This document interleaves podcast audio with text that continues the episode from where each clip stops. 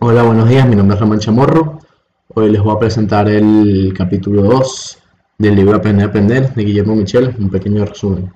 El capítulo 2 comienza con un anexo del capítulo 1 que habla de varias cosas del capítulo 1 y da un inicio de una referencia de Pablo Freire eh, que dice que el proceso educativo requiere que nadie piense por nosotros. Entonces, esto lo que se refiere es que, que nadie aprenda por nosotros, sino nosotros aprender por nosotros solos.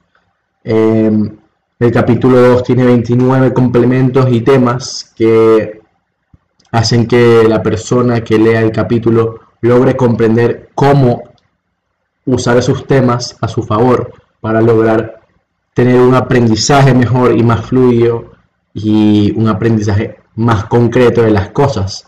En el próximo minuto vamos a hablar de todo lo que lo complementa.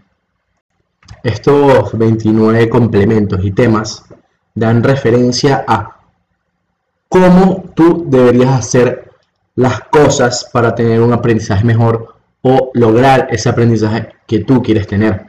Estos los más comunes son la memorización del tema que estás hablando, la reacción del tema luego que lo memorices, escribirlo en una hoja para que lo tengas anotado, eh, luego de eso presentarlo y de lo que aprendiste presentarlo bien y que esa idea sea clara y concisa.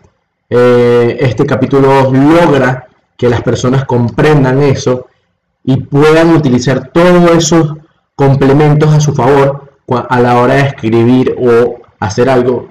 Y eso es lo que ellos quieren llegar a lo de aprender a aprender. Y por esa razón es que ellos dan todos sus apuntes para que el aprendizaje sea completo.